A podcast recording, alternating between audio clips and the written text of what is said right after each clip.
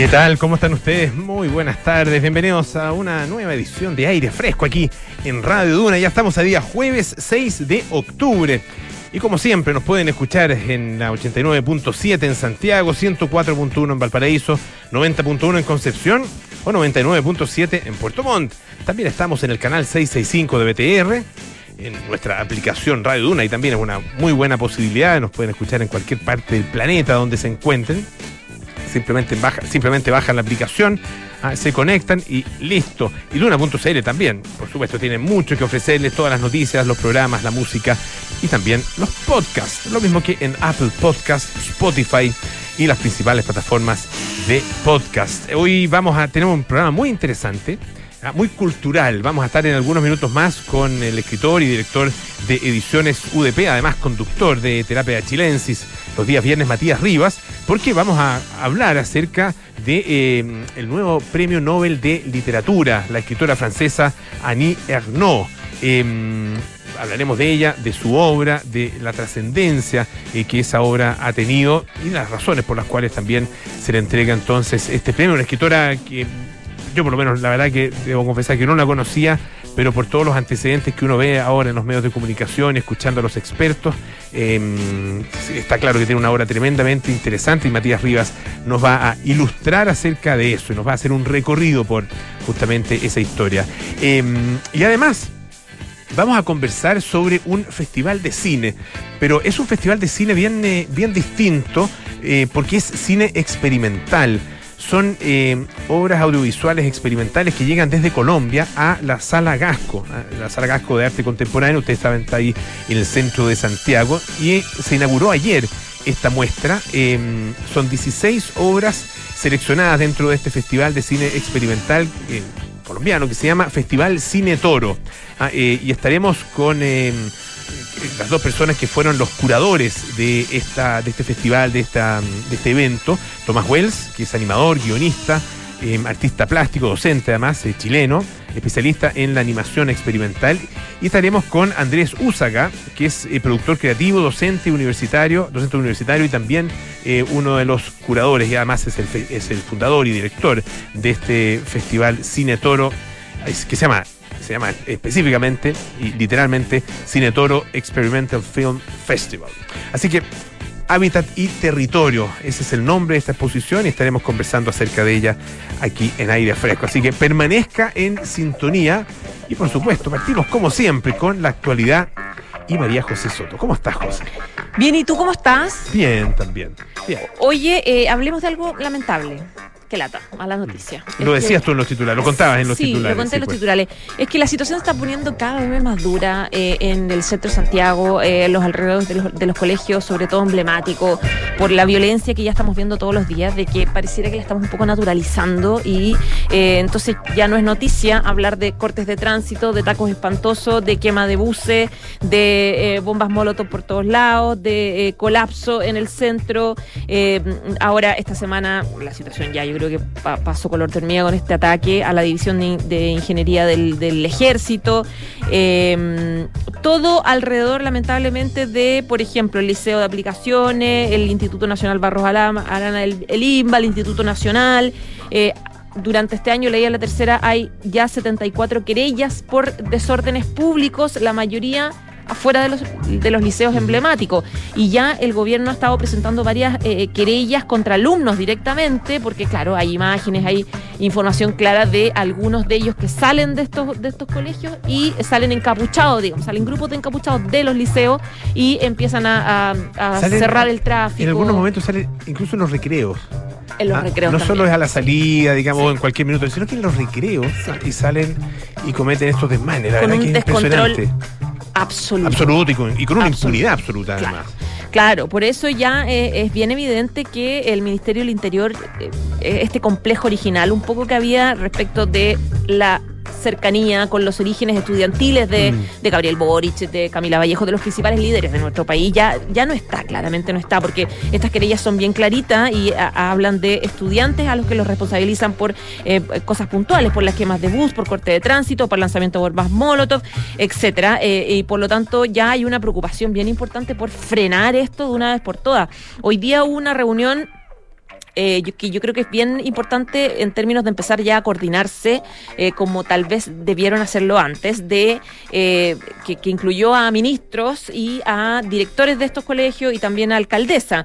Estaba el ministro de Educación, Marco Antonio Ávila, estaba la ministra de Interior, obviamente, y el subsecretario Carolina Toa y Manuel Monsalve, la alcaldesa de Santiago, Iracy Hasler, estaba el jefe de metropolitano de Carabinero, Enrique Monraz, estaba la rectora del INBA también, tratando de organizarse, tratando de ver cómo solucionamos esto y cómo ya lo matamos de, raíz. Y claro, el subsecretario Monsalve decía que van a, evidentemente van a empezar a trabajar más juntos y lo más importante, decía él, es empezar a generar mejores condiciones para que una vez que las personas sean detenidas, el Ministerio Público tenga a mano rápido, automáticamente las evidencias necesarias para que el delito pueda ser probado. Y eh, la idea es que eh, quienes cometan estos delitos tengan que responder ante el Estado de Derecho, tomando en cuenta como la gravedad.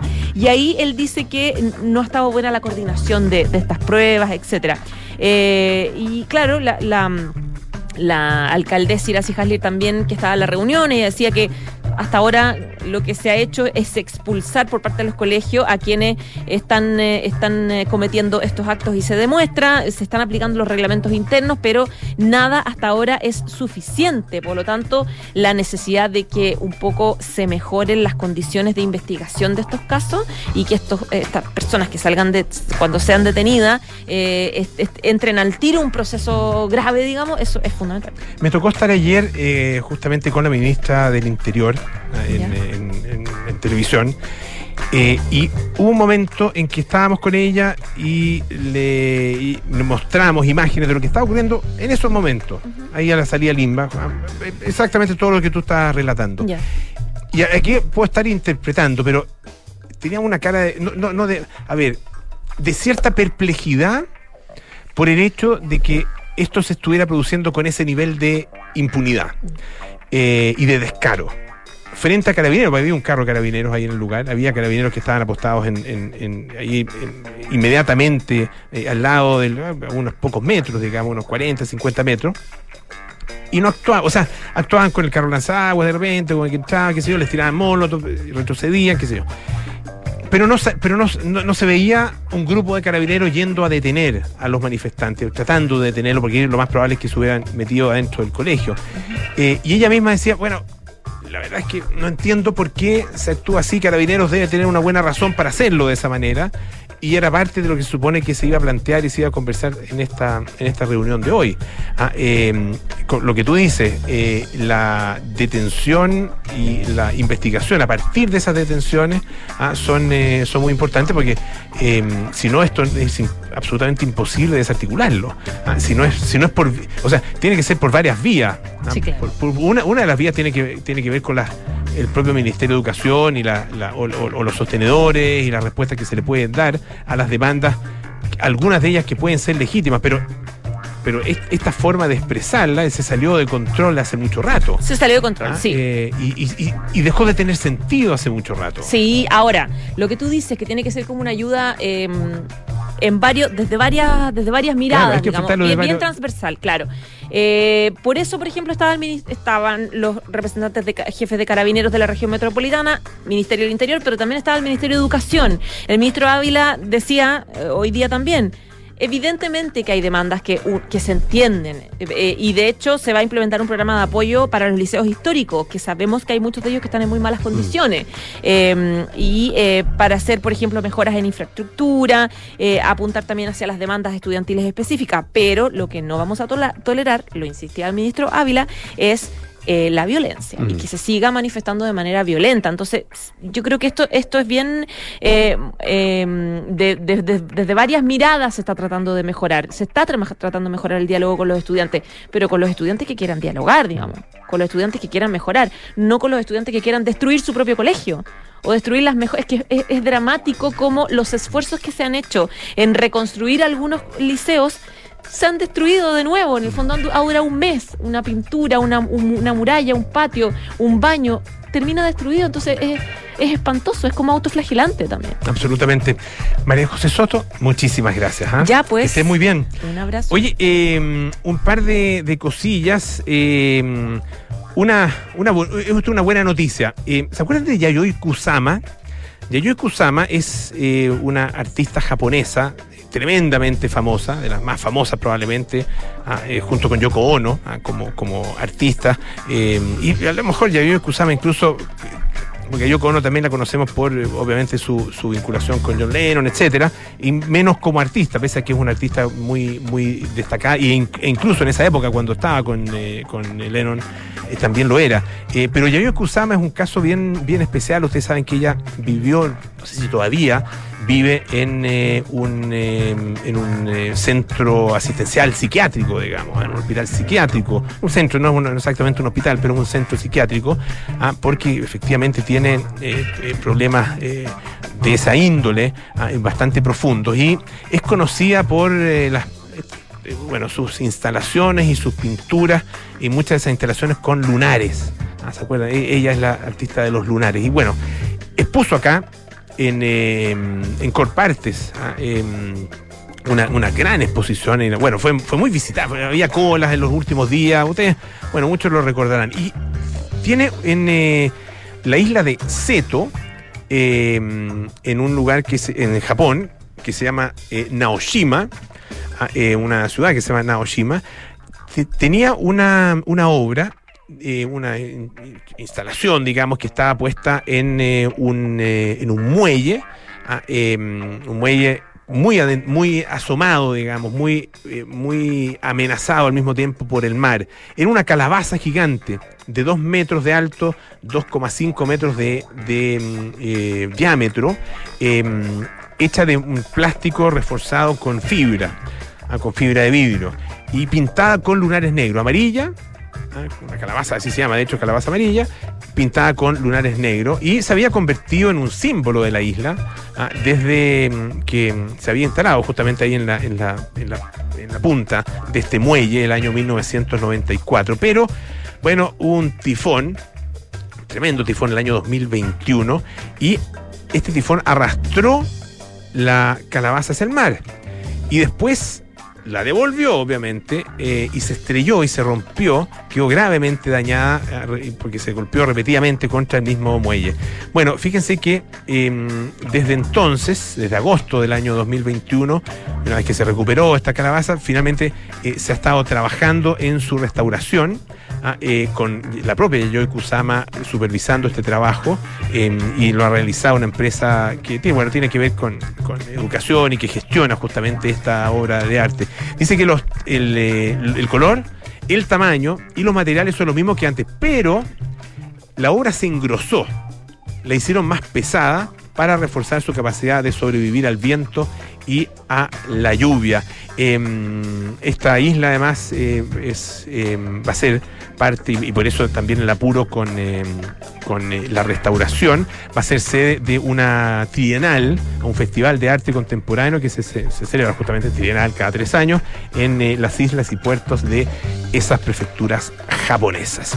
Oye, y otra cosita muy, muy breve. ¿Se acuerdan? Lo comentamos ya en los últimos días. Hans Niemann, el eh, gran maestro de ajedrez estadounidense, 19 años de edad, etcétera, etcétera, acusado de. de, de, mm, de hacer, eh, eh, o sea, de engañar, digamos, hacer trampa, ah, eh, particularmente por parte de Magnus Carlsen, el- ah, que es eh, otro de los grandes maestros del momento. Pero bueno, eh, fíjense que estuvo em, en un eh, campeonato de ajedrez el día martes en St. Louis, en Estados Unidos.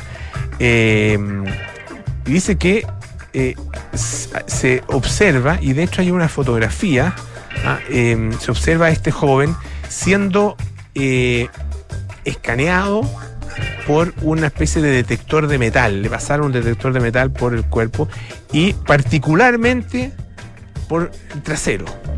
¿Y por qué? Bueno, porque ustedes saben que existe la acusación de que él habría utilizado una especie de, de eh, vibrador, ¿ah? un ar- artilugio, justamente en esa parte del cuerpo, no quiero entrar en detalle, ustedes saben perfectamente a qué eh, me estoy eh, refiriendo, y eso habría, eh, habría sido utilizado, digamos, por parte de otra persona que estaba siguiendo sus jugadas online y que le iba avisando, le iba entregando información a partir de estas vibraciones. Y bueno, finalmente eh, le, le, parece que la cosa no fue, no fue, o sea, no, cayó, no, fue en vano, ¿ah? no cayó en, eh, despoblado, ¿ah? no hay evidencia, ¿ah? pero claro, se han hecho muchos chistes, se ha, hablado mucho del tema, no hay evidencia de que él haya utilizado eh, esto, pero llama bastante la atención este escaneo tan, eh, digamos, intrusivo. ¿ah? Medidas intrusivas son las que se han tomado entonces contra eh, Hans Niemann, por lo menos en este, en este campeonato. Y bueno, ha habido muchos reportes además de, eh, de que él habría cometido trampa en otros juegos, en otras partidas. Esto es Electric Light Orchestra con Don't Bring Me Down.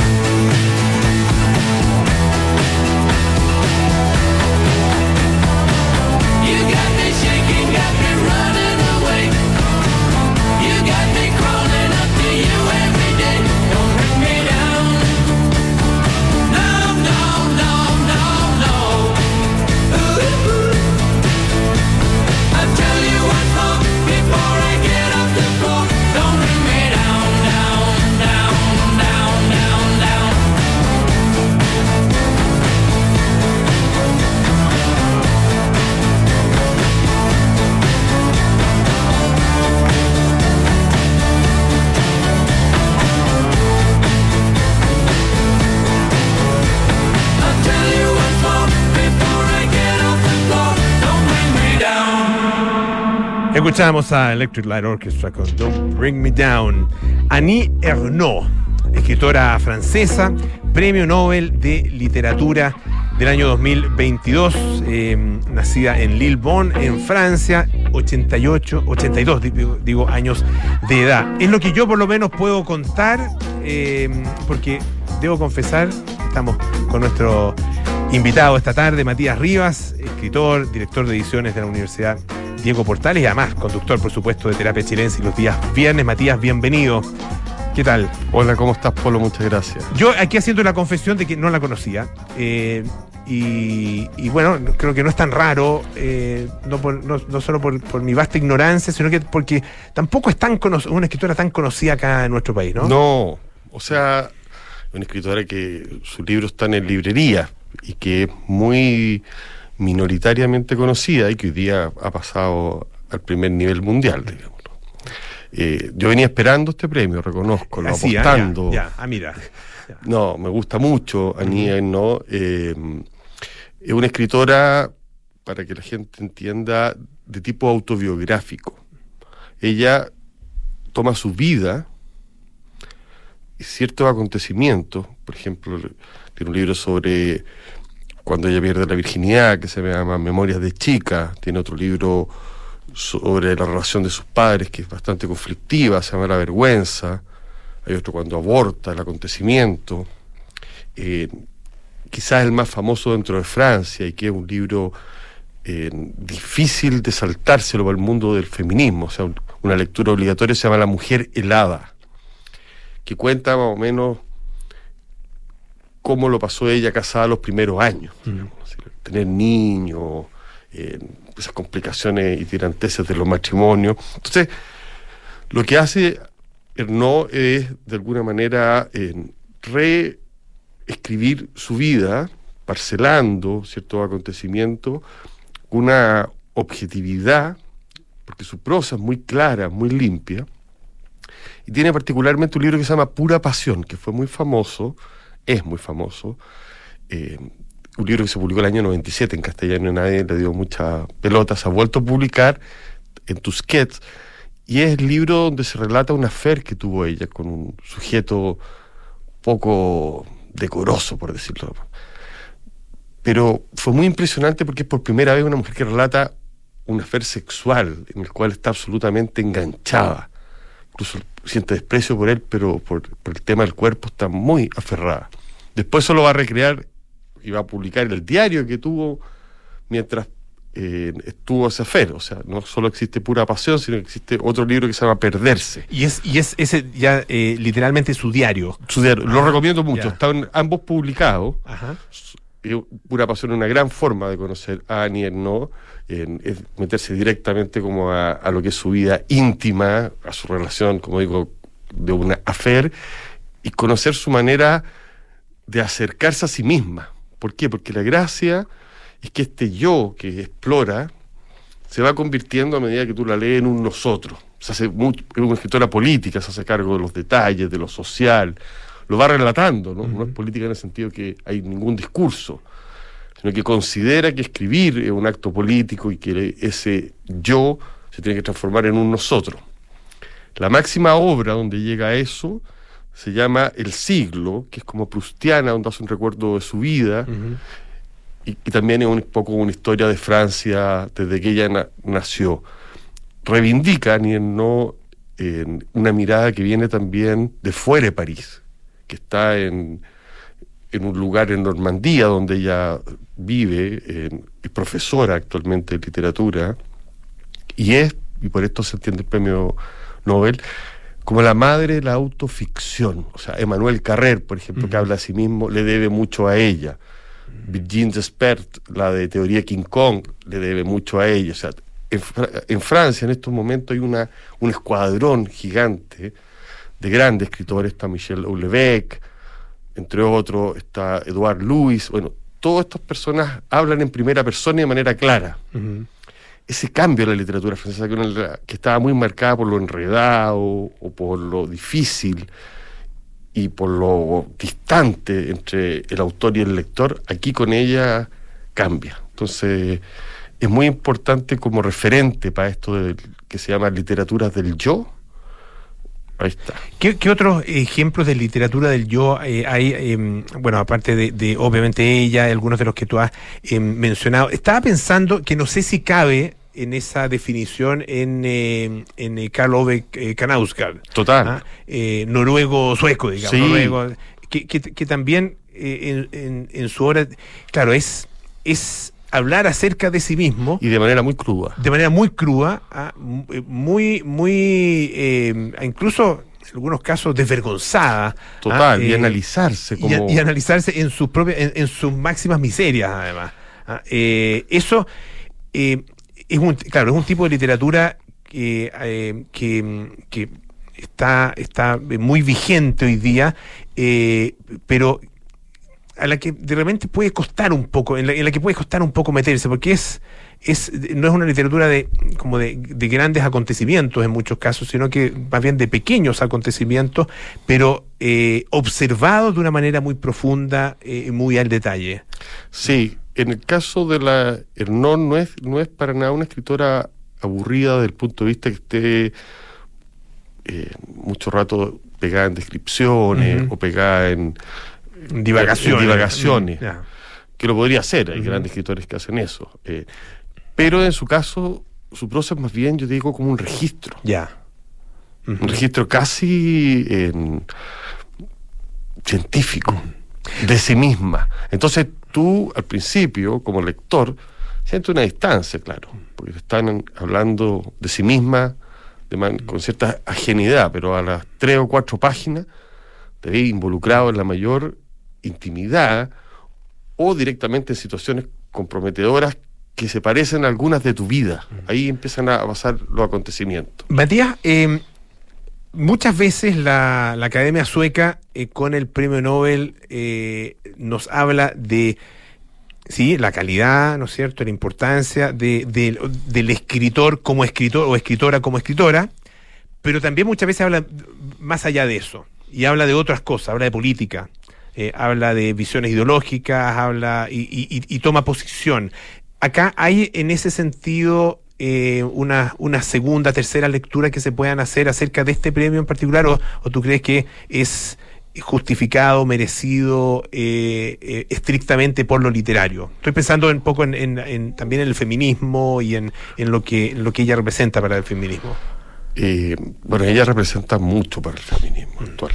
Eh, para el feminismo francés, que no es lo mismo que el norteamericano, no es equivalente al Me tiene otra eh, contextura, por decirlo de alguna manera.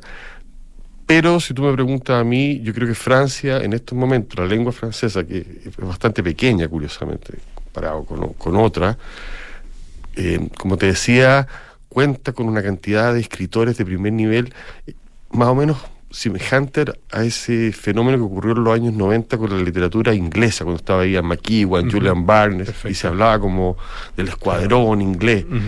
Bueno, acá hay un escuadrón mucho más femenino, en el sentido que con una cantidad de mujeres importante, con, el mundo gay presente, con sujetos eh, muy críticos y, criticados, como Ulebeck, otros arriesgados, pero, por ejemplo, un libro de Manuel Carrera, el último, Yoga, es un autoanálisis de sí mismo, de su separación, de cuando él se trata de limpiar por esa... Bueno, es un libro muy tipo Aní Erno. Entonces, la gente, claro, ya conoce a Carrera y, disfrutó ese libro, porque es como conocer a la persona directamente. Y acá los franceses son bien implacables, tienen una ley eh, que es bueno seguirla en la vida, que es hablar muy mal de sí mismo para poder hablar mal de otros.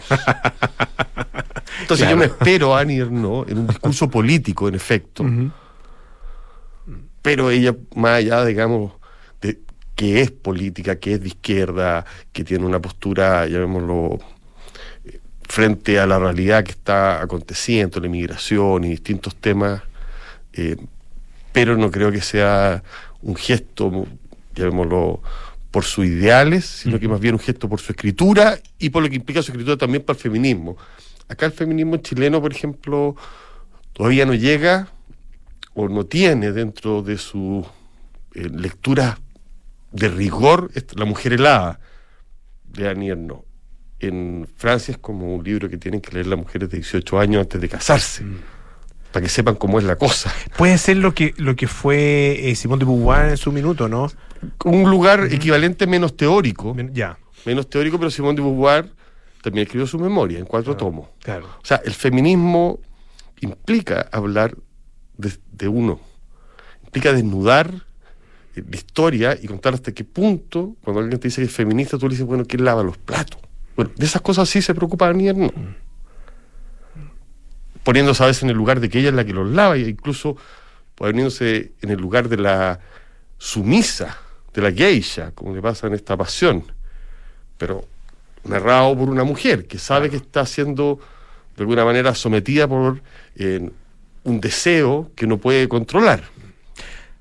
Altamente recomendable entonces, Annie Ernaux, la eh, flamante premio Nobel de, Literatura 2022, Matías Rivas, escritor, director de ediciones UDP, que está cumpliendo 40 años. Hoy día estamos celebrando los 40 años la UDP. Estamos en una fiesta en estos momentos, así que le mando muchos saludos a todos mis compañeros de trabajo y a la universidad, por cierto, que cumple una buena cantidad de años para un sello editorial súper importante eh, además con que, aborda temáticas y, espacios de la literatura del pensamiento de la filosofía que en muchas otras editoriales no se abordan ¿ah? eh, entonces tiene tiene tiene cumple obviamente con esa con esa mm, misión que uno espera. De la de la universidad de ampliar el conocimiento y particularmente en aquellas áreas que que otros no están mirando. Sí, vamos a sacar, parece, estamos hoy día jugándonos, a ver si nos echan para atrás un libro incluso de Anier, ¿no? de, entrevista. Debo decir que también en Chile la publicaron. O sea, no es una autora, eh, no sé, que cueste millones de dólares, sino que hoy día capaz que sí, digámoslo. Pero... Eh, asequible. Perfecto, muchísimas gracias Matías. Además, conductor, por supuesto, de Terapia Chilensis Viernes. Mañana a las 8 de la noche, 8 de la tarde, ah, eh, junto a Sofía García Huidobro y Arturo Fonten. Muchas gracias, Matías. Muchas gracias, Polo, que esté muy bien. Hoy un par de cosas muy importantes. Renault y su gama SUV, modelos con un gran diseño, materiales de alta gama, sistemas de audio de alta calidad, de gran calidad y la tecnología Multisense, según el modelo, combinan lo mejor de nuestro saber eh, hacer para despertar tus sentidos día a día. Conoce más en Renault.cl. En Clínica Universidad de los Andes entregan a sus pacientes y sus familias una atención médica de calidad a cargo del mejor equipo de especialistas en un entorno acogedor con tecnología única en el país. Personas al cuidado de tu salud. Y Tumi, la marca internacional en productos de viaje, estilo de vida y negocios, ya está en Chile con su innovadora propuesta de maletas, bolsos y accesorios que combinan funcionalidad con un espíritu lleno de ingenio. Visítalos en tumichile.cl. Pausa, volvemos con más aire fresco. Esto es Radio Duna.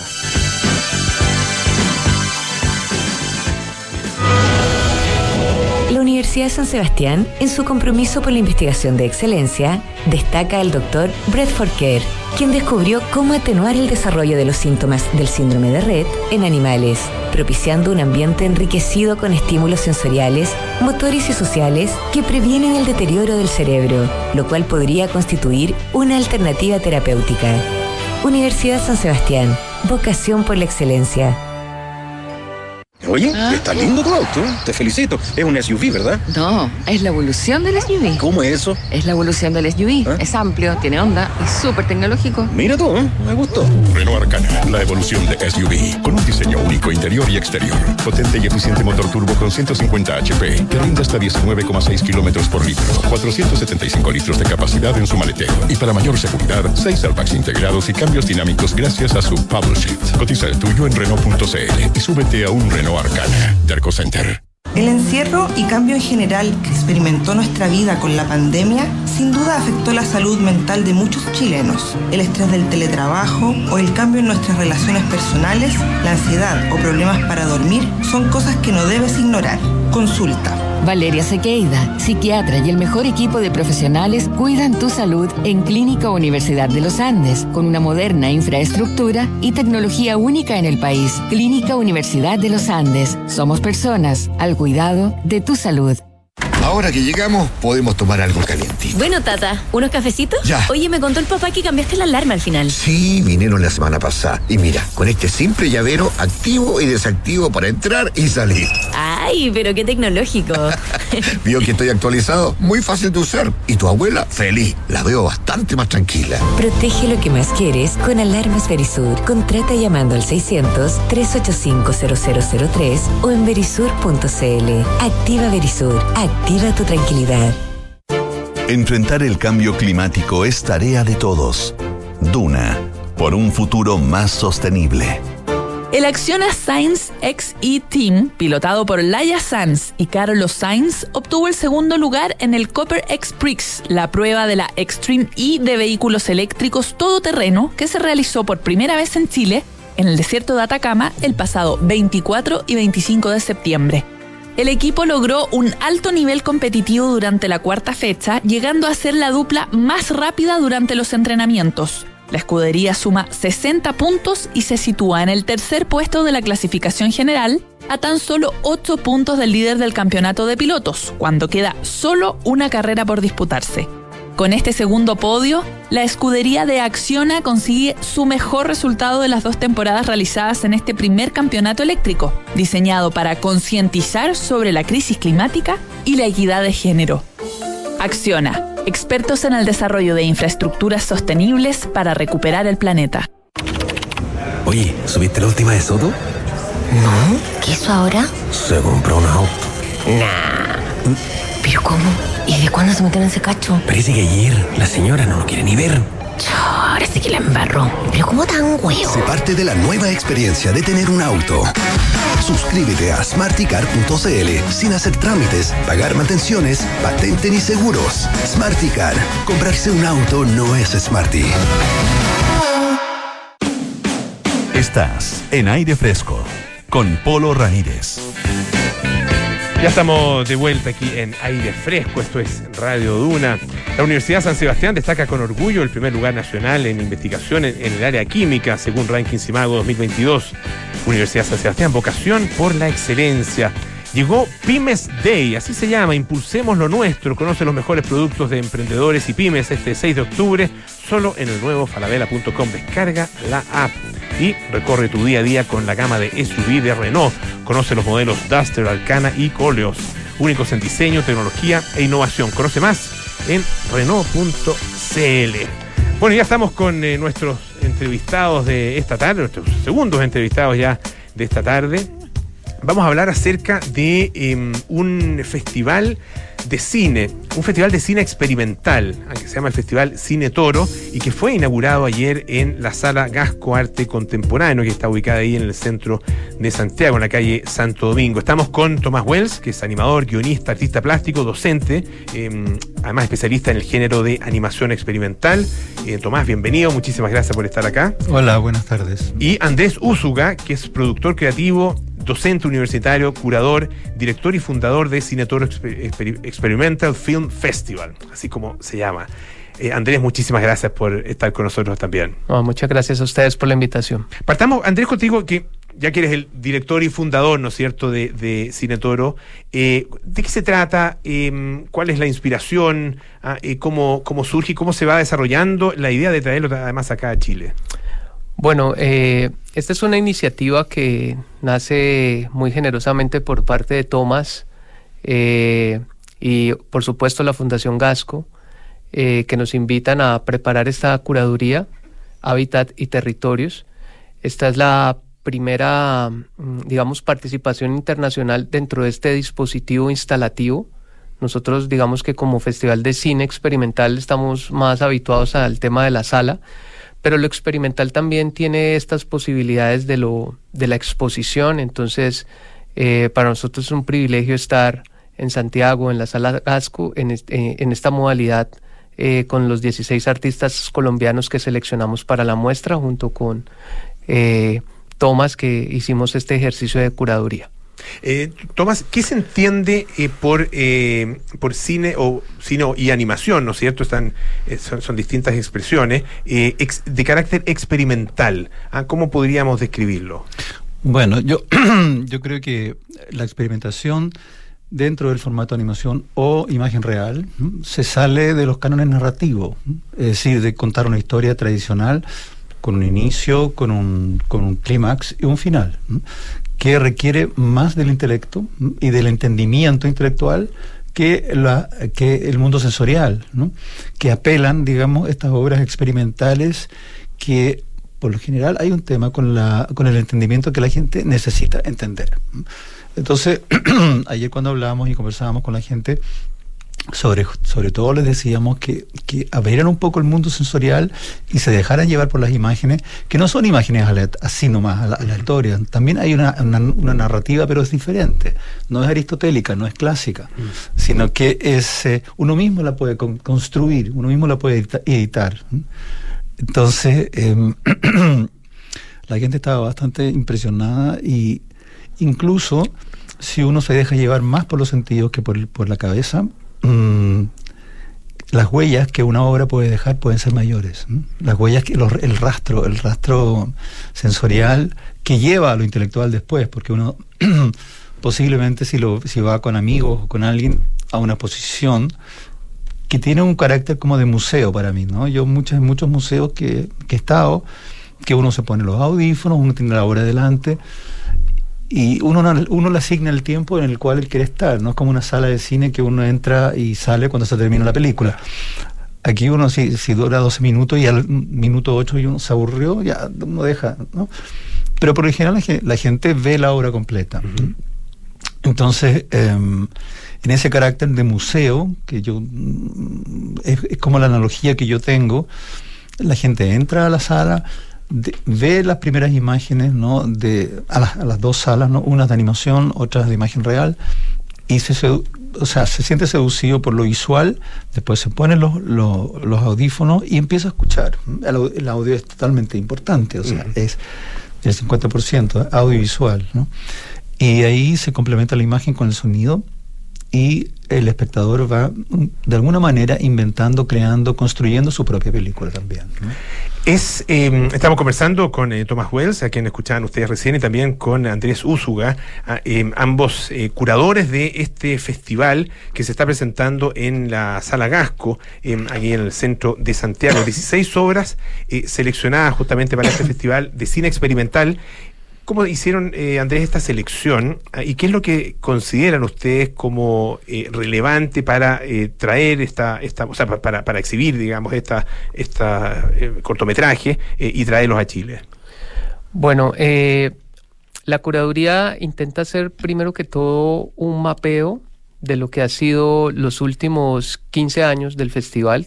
Somos un festival con 15 años de, de trayectoria y entonces quisimos eh, recoger, digamos, esas distintas miradas de los creadores eh, colombianos, eh, que van desde figuras consagradas como Carlos Santa, pionero de la animación en Colombia, Cecilia Traslaviña, y los jóvenes talentos emergentes.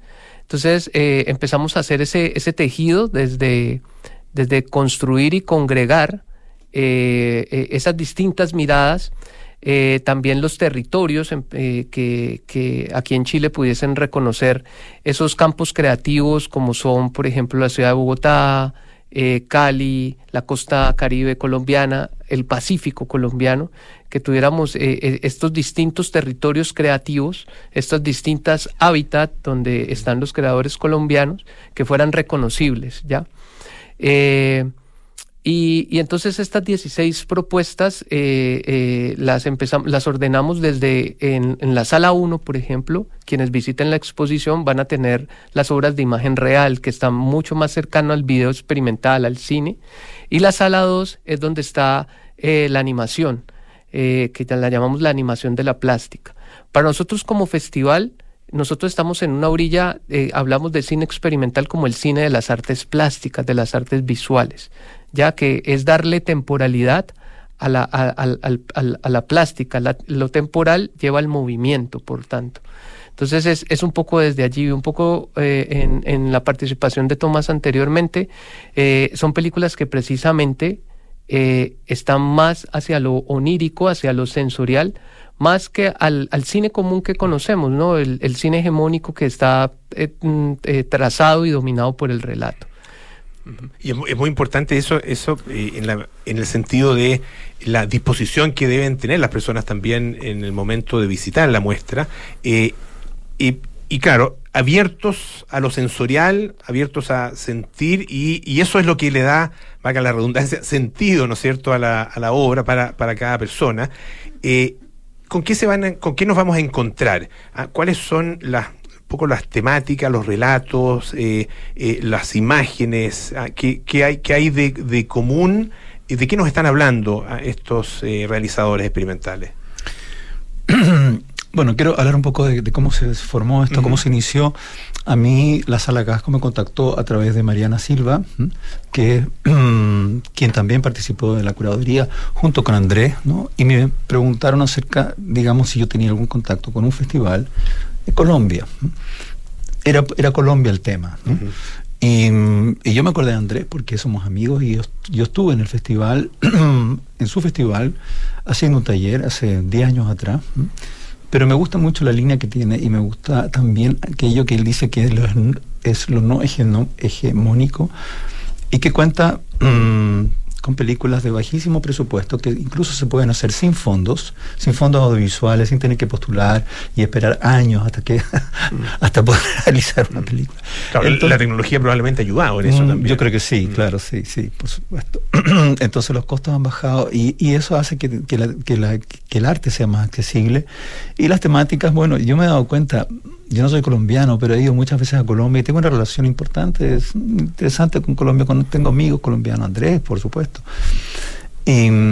Y, claro, yo pude descubrí un poco a través de estas películas eh, la costa la costa pacífica que es la em, que no tiene nada que ver con, Cartagena ¿no? con el festival de cine Cartagena al cual yo he ido varias veces incluso como jurado otro clima, otro espacio, otra naturaleza, otra gente, otra cultura, otra música, otros bailes, ¿no? Entonces, eh, hay algunas películas mm, que desde, la gran inmensidad de películas que tuvimos que ver, eh, que vimos, digamos, con agrado y, con, mucha atención, ¿no? Seleccionamos algunas películas de ese espacio de Colombia que, según nuestro, nuestro mirar, nuestra visión, eh, representan mm, justamente lo que digo, ¿no? Eh, eh, la geografía, la diversidad colombiana y, y esa parte de Colombia que yo personalmente no conozco y que me parece muy interesante desde, desde lo táctil, porque hay muchos humedales, hay muchos pantanos, ¿no? Y hay un espacio como que, no es el, lugar de vacaciones como es Cartagena, mm. yo, no, es, la selva. Entonces, mm, había una cantidad de películas muy interesantes que retratan ese mundo, al igual como, como dice Andrés también, películas más subjetivas que, que representan el viaje de, una, de, una, de, un artista personal, ¿no? Mm, a partir de una vivencia con, que en realidad podría ser también universal, ¿no? entendible en cualquier parte del mundo. Eh, entonces, pero resulta que lo, fue hecha por una colombiana o un colombiano. Entonces, em, algunas obras tienen una, un arraigo mayor con el origen, que es la tierra, el lugar donde fueron hechas, otras más con el autor, quien sale, vive, nació en ese país, pero hace un viaje más personal, ¿no? más, más interno, que obviamente tienen que ver de alguna forma con el espacio donde, donde nació, donde, donde se crió, donde se formó, en fin, y la música es un componente importante, porque nosotros no conocemos mucho de la música colombiana y está presente en, en, en estas 16 películas que elegimos, 8 y 8, 8 animación, 8 ficción. en donde la música también mm, es un componente importante y una serie de rituales de la muerte, en fin, que, que yo creo que es, muy interesante que los países latinoamericanos se enteren un poco más entre sí. Entre sí. Y que no todo sea la mirada hacia Estados Unidos y Europa, ¿no? Que siempre hay retrospectivas, como yo dije ayer también, de no sé qué, de ahora con Jean-Luc Godard, que murió hace poco, en fin. Hay toda una tendencia hacia allá, ¿no? llega un europeo a Chile y todo el mundo se vuelve loco. Llega un gringo a Chile y todo el mundo se vuelve loco. Pero creo que es muy importante también que el arte latinoamericano, que es muy diverso, Brasil, Argentina, en fin, que, que, haya más eh, comunicación. ¿no? Yo personalmente tengo esa percepción, no es que miren menos el arte que se produce y que se hace en Europa o en Estados Unidos, pero no hay que excluir todo aquello que se hace de este lado del mundo. Una buena noticia es que mm, eh, esta muestra va a estar abierta un, tiempo relativamente largo para lo que son las exposiciones hoy día, ah, particularmente en este año después de la pandemia, muchas se, aparentemente se acumularon muchas exposiciones que tuvieron que ser retrasadas y algunas están durando muy poco. Esta va a durar hasta el, viernes 25 de noviembre, así que hay tiempo para, para visitarla. Eh, Andrés, estábamos conversando con eh, Tomás Wells, a quien escuchaban ustedes recién, y también con Andrés Úsuga. Andrés, para, mm, para los el, resto del mundo del cine, digamos, ah, y, de la producción audiovisual. ¿Qué significa el, cine experimental? Ah, ¿Y qué, qué, eh, em, efecto, qué em, eh, eh, resonancia tiene el cine experimental en, en, no sé si en la industria, pero en la, la narración audiovisual? Vale. Mm, yo creo que si lo resumimos en una sola palabra, es el campo de la libertad. Eh, ¿Por qué? Porque no estás amarrado a los estándares, estás más dispuesto a explorar. Eh, allí es donde empiezas a, desarrollar nuevos lenguajes, nuevas posibilidades. Eh, no estás sujeta a, digamos, a, a, una, a una línea de producción estandarizada, industrial, sino que precisamente al no tener ataduras, pues te permite tener una, un abanico de opciones. Eh, es ese espacio precisamente de riqueza y ahí es donde, digamos, los nuevos artistas, los que más adelante posiblemente empiezan a, dialogar con, lo industrial, ¿cierto? Eh, pero este es un espacio donde tienes totalmente autonomía para, para elaborar tus propuestas. Eh, que digamos en un modelo comercial sería imposible. Aquí tenemos películas que han tardado años en hacerse. Eh, una película experimental probablemente como por ejemplo una de los artistas de Carlos Santa, Los extraños presagios de León Prozac, que es una película colombiana, eh, se tardó 10 años en hacerse. Eh, eso dentro de un parámetro industrial sería imposible, o sea, ningún productor o productora o estudio se metería en un proyecto así, es inviable.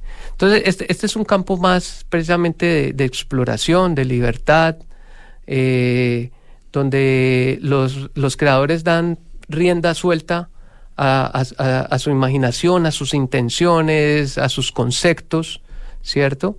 Y, y no están atados precisamente a esta idea del relato que pues pesa mucho dentro, dentro del cine, ¿no? Em, yo como docente siempre hablo con, mis estudiantes de que, y, les pongo este ejemplo, ¿qué pasaría cuando nace el cine? Eh, el arte predominante era el teatro, por supuesto, entonces el cine asumió el, drama, ¿no? Eh, pero ¿qué hubiera pasado si en el momento que nace el cine fuera la pintura la que hubiera eso dominado? Tendría, sería otro, mm. ¿no? otras sus posibilidades, ¿cierto? Eh, es, precisamente eso. lo experimental es dar rienda suelta a, eso que, a, esos parámetros que a veces se vuelven ataduras, ¿cierto? A eso que está establecido y tan fuerte, eh, y es, es, ir en contravía, es, ser disruptivo, es transformar la mirada. Por eso como festival siempre eh, hablamos, y ese es nuestro tema, nuestro, nuestro, nuestro leitmotiv, es somos el festival que mira diferente.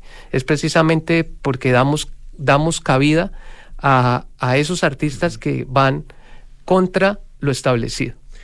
Desgraciadamente se nos acabó el tiempo. Eh, Andrés eh, Úsuga, productor creativo, eh, director y fundador de Cine Toro Experimental Film Festival, y Thomas Wells, animador, em, guionista, artista plástico, docente, em, además especialista en el género de animación experimental, ambos curadores de este, de este festival, em, Cine Toro, Hábitat y Territorios, que ustedes pueden ver hasta el 25 de noviembre en la sala Gasco. Muchísimas gracias por acompañarnos esta tarde. Vale, muchas, muchas gracias e invitarlos a que nos sigan en las redes sociales para contarles más de la exposición. Excelente. Ya nos vamos, viene cartas notables con Bárbara Espejo, luego nada personal con Matías del Río y Enrique Llávar, terapia chilense con María José Ochoa, Arturo Fontenas, Cano Caballo y Rocío Montes.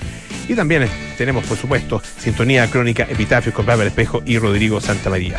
Nosotros nos juntamos mañana a las 6 de la tarde para más aire fresco. Estén bien, chao, chao.